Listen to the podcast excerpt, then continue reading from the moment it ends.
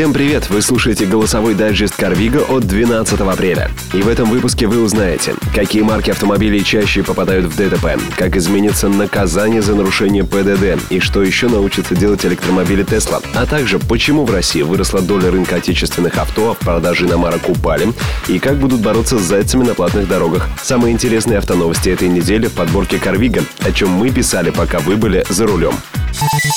Страховая компания «Согласие» составила рейтинг автомобильных марок в России, владельцы которых чаще попадают в ДТП. Для этого специалисты проанализировали статистику за 2018 год. Так, по статистике, самой аварийной маркой в России стал «Ягуар». Второе место занял бренд Mercedes, на третьем месте расположился Fiat и замыкает пятерку Lexus и Audi. В Москве чаще всего попадают в аварии владельцы автомобилей Maserati. Эксперты отмечают, что самыми аккуратными являются водители машин российского и китайского производства. Так, частота аварий для марки Geely в Российской Федерации составляет 18%, УАЗ 19%, Лифан и Черри 24 и 25% соответственно. В Госдуме рассматривают законопроекты об ужесточении наказания за ряд наиболее опасных правонарушений в области дорожного движения, рассказал зам главы госавтоинспекции МВД России Александр Быков. В частности, управление транспортным средством водителем, находящимся в состоянии опьянения, либо отказавшимся от прохождения медицинского освидетельствования и не имеющим права управления транспортным средством, отметил Александр Быков. Также в планах ужесточить наказание для водителей, которые скрылись после ДТП с тяжкими последствиями за проезд на красный сигнал светофора и за отказ пропустить автомобили экстренных служб. Госдума также работает над вопросом о введении дифференцированного наказания за систематические нарушения правил дорожного движения.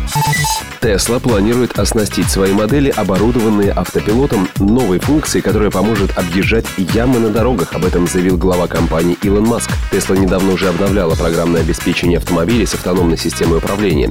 Теперь такие машины могут самостоятельно съезжать на примыкающие к шоссе дороги и передвигаться по развязкам. Но если раньше для совершения маневра требовалось подтверждение водителя, то теперь автопилот может делать все самостоятельно. Этот подкаст создан на основе автожурнала «Карвига». Каждую неделю мы выбираем самые интересные из нашей живой автомобильной ленты. Свежие новости, профессиональные статьи, обзоры автоблогеров и мнения любителей в удобном для прослушивания в вашем автомобиле формате. В марте 2019 года в России было реализовано 41 900 новых отечественных машин, что соответствует 26% всего российского автомобильного рынка. В 2018 этот показатель был на 2% меньше. Продажи авто отечественных производителей в марте по сравнению с аналогичным периодом прошлого года увеличились почти на 9%, хотя весь рынок прибавил только 2%. В марте продажи автомобилей «Лада» выросли на 10% до 33 800 штук, марки УАЗ на 9% до до 3100 единиц, и только группа ГАЗ показала падение на 1% 5000 штук. В первом квартале 2019 года в России реализовали 290 тысяч 100 новых иномарок с учетом легких коммерческих машин. Это на полтора процента меньше, чем за тот же период 2018 года. За отчетный период было зафиксировано снижение рыночной доли иномарок. Если год назад она составляла 75%, то теперь в первом квартале 2019 года уменьшилась до 74%. Автожурнал «Карвига» — это живая автомобильная лента, свежие новости, профессиональные статьи, обзоры автоблогеров и мнение любителей. Паркуйся на Карвига.